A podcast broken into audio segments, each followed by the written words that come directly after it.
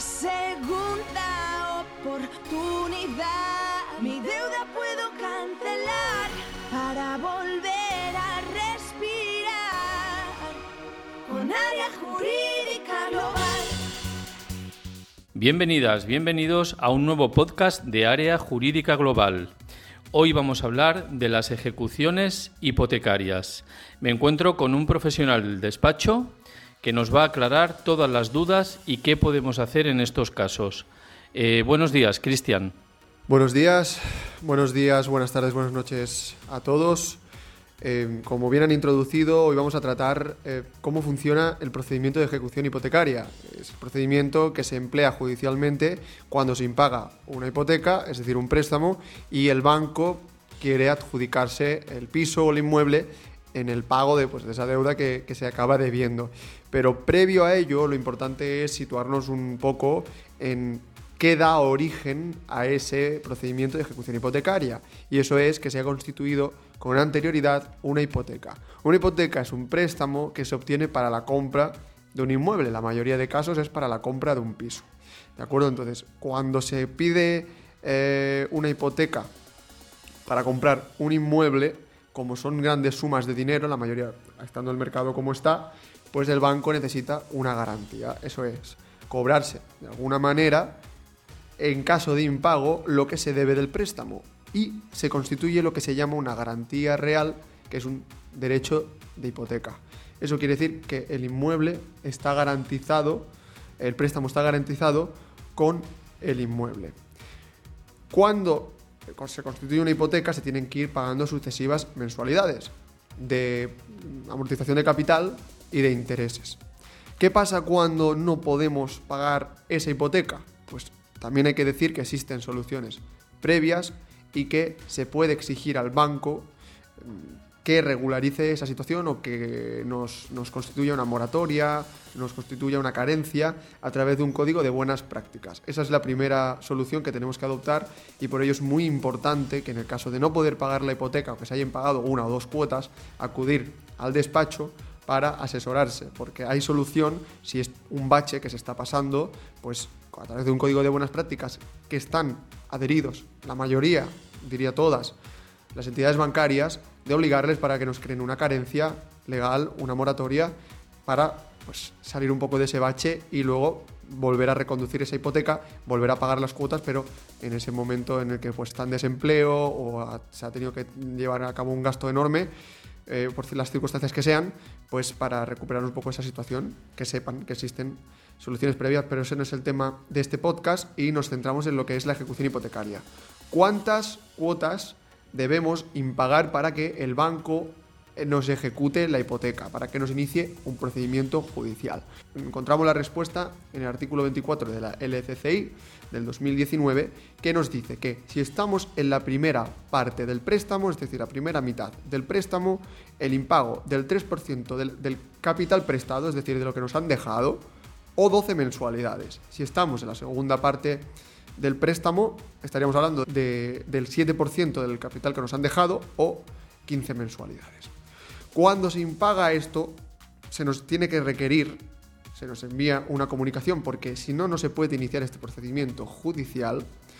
Una reclamación previa debe de ser fehaciente, es decir, a través de burofax con acuse de recibo. Esto es una de las razones por las cuales después podemos pelear la ejecución hipotecaria, que no nos hayan requerido fehacientemente.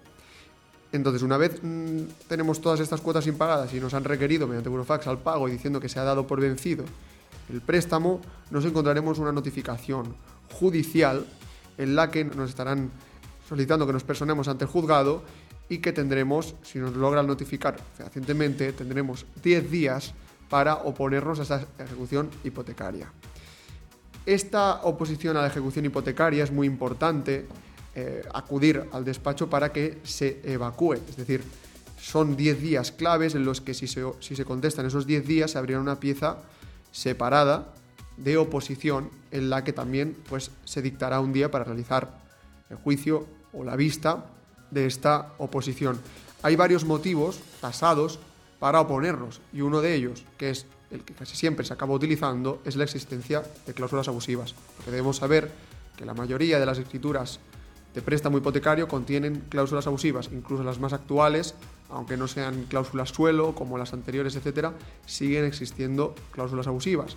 Y si esa cláusula abusiva es parte del, capital que se reclama o forma, forma parte del dinero que nos están reclamando de esa hipoteca o que sin esa cláusula no se puede iniciar el procedimiento, pues es un motivo de oposición. Siempre, y es muy importante, evacuar este trámite, porque si no, el procedimiento sigue y no tendremos más cauce, no tendremos más oportunidad de alegar esta, estas causas, estas cláusulas abusivas, la pluspetición, bueno, hay una serie de, de elementos tasados.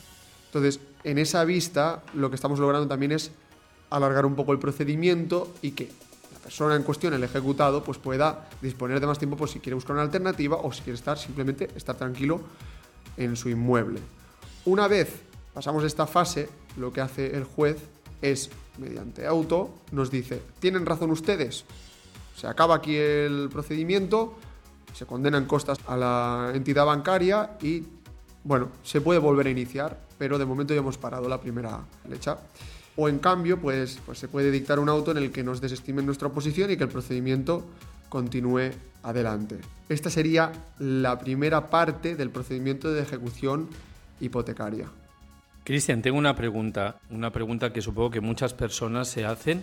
¿Cuánto nos puede conllevar en, el tiempo? Porque se hablan de que muchas veces, ¿no? O, normalmente, pues estos trámites, todos estos procedimientos pueden incluso durar años, ¿no? Sí, bueno, a ver, si buscamos en, internet, que muchas veces se piensan que, que, tiene la respuesta a todo, pone que estamos hablando de entre un año y dos años. Aquí, por experiencia profesional en el despacho, eh, aún tenemos vigentes trámites de funciones hipotecarias del 2013.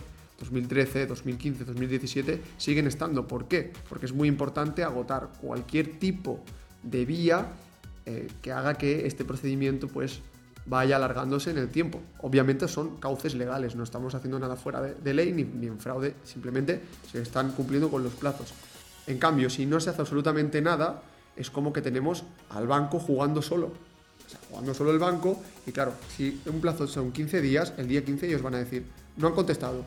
Por eso es tan importante asesorarse y sobre todo traer, en el momento que nos notifiquen, o, ni que nos notifiquen, simplemente eh, llegar al despacho, oye, que no puedo pagar la hipoteca, ¿qué soluciones tenemos? Y hay varias soluciones, no, no, hace falta encauzarnos en el procedimiento de ejecución hipotecaria, pero si ya no tenemos otra solución, pues también hay que traerlo y obviamente eh, nosotros nos encargaremos pues, de solucionar la situación y además pues de conceder al cliente pues el tiempo necesario que, tenga que estar para que pueda estar en su inmueble. Pues Cristian, no sé si has de añadir algo más a esta primera parte de ejecución hipotecaria, pero yo sí que añadiría que qué importante es acudir al despacho y, y, hacer los trámites legales y oportunos justamente para lo que decías, ¿no? Para que las entidades no jueguen solas y podamos defender nuestros intereses. Te agradezco hasta aquí este podcast Vamos a tener que hacer un nuevo podcast con más información sobre ejecución hipotecaria y gracias por esta valiosa información que nos has brindado. Muchas gracias a todos. Tengo una segunda oportunidad. Mi deuda puedo cancelar para volver